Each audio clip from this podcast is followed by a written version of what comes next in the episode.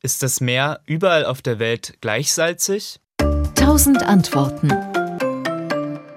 Nein, die Meere sind tatsächlich unterschiedlich salzig. Vielleicht denken viele bei der Frage erstmal ans Tote Meer, das ist ja wirklich extrem salzhaltig. Aber das lassen wir mal außen vor, denn das ist gar kein echtes Meer, sondern nur ein See.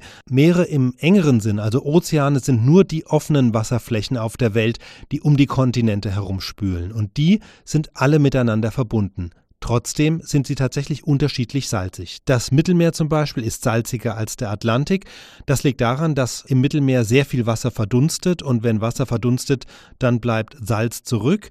Das verdunstete Wasser wird im Mittelmeer zwar ersetzt durch Wasser vom Atlantik, aber auch durch Regen und Flüsse. Trotzdem in der Summe überwiegt die Verdunstung und deshalb ist die Salzkonzentration im Mittelmeer überdurchschnittlich hoch. Das sind 38 Gramm pro Liter Salz im Mittelmeer, beim Atlantik sind es nur 35 Gramm pro Liter. Genau die umgekehrten Verhältnisse haben wir in der Ostsee. Die Ostsee ist ja fast ein Binnenmeer, es gibt nur eine schmale Verbindung zur Nordsee, aber die Ostsee wird vor allem gespeist von Flüssen und von Niederschlägen, also Regen, Gleichzeitig ist es über der Ostsee kühler, das heißt, es verdunstet insgesamt wenig, sondern es fließt eher Wasser Richtung Nordsee ab. Und das führt dann dazu, je weiter man sich in der Ostsee nach Osten begibt, also Richtung St. Petersburg fährt oder nach Norden in den botnischen Meerbusen hinein, desto weniger Salz enthält die Ostsee.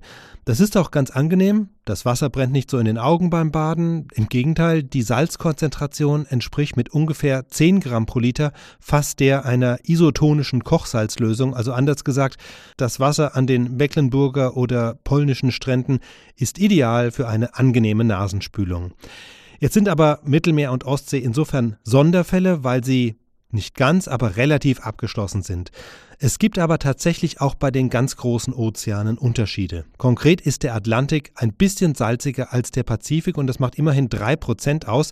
Der Grund ist, dass die Ozeane sich nicht einfach irgendwie vermischen, sondern sie sind über ein riesiges erdumspannendes Wasserförderband miteinander verbunden.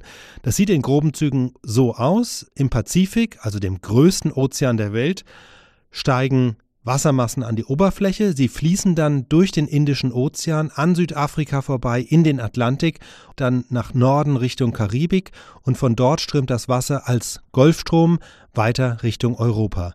Und während dieser ganz langen Reise vom Pazifik zum Atlantik verdunstet natürlich auch jede Menge und deshalb ist das Wasser, das im Atlantik ankommt, etwas salziger, als es im Pazifik gestartet ist. Jetzt hört die Reise aber im Atlantik nicht auf, denn das salzige Wasser wird, wenn es dann weiter Richtung Island und Grönland fließt und abkühlt, sehr schwer und sinkt in die Tiefe. Und dort, in der Tiefsee, fließt es dann den ganzen weiten Weg wieder zurück in den Pazifik. Auf dem Weg dorthin vermischt es sich dann mit anderen tiefen Strömungen und dabei nimmt das Wasser dann auch wieder ein bisschen Schmelzwasser aus den Gletschern der Antarktis auf, wird also etwas süßer, bis es dann nach ein paar hundert Jahren wieder etwas weniger salzhaltig im Pazifik ankommt und dort erneut aufsteigt. Dieser Kreislauf, den nennt man das sogenannte globale Förderband des Meerwassers und der erklärt, warum der Atlantik salziger ist als der Pazifik. Tausend Antworten und hier ist noch ein Podcast-Tipp. Kann man Lügner an ihrer Wortwahl erkennen? Wie kann man das Tor zur Hölle schließen?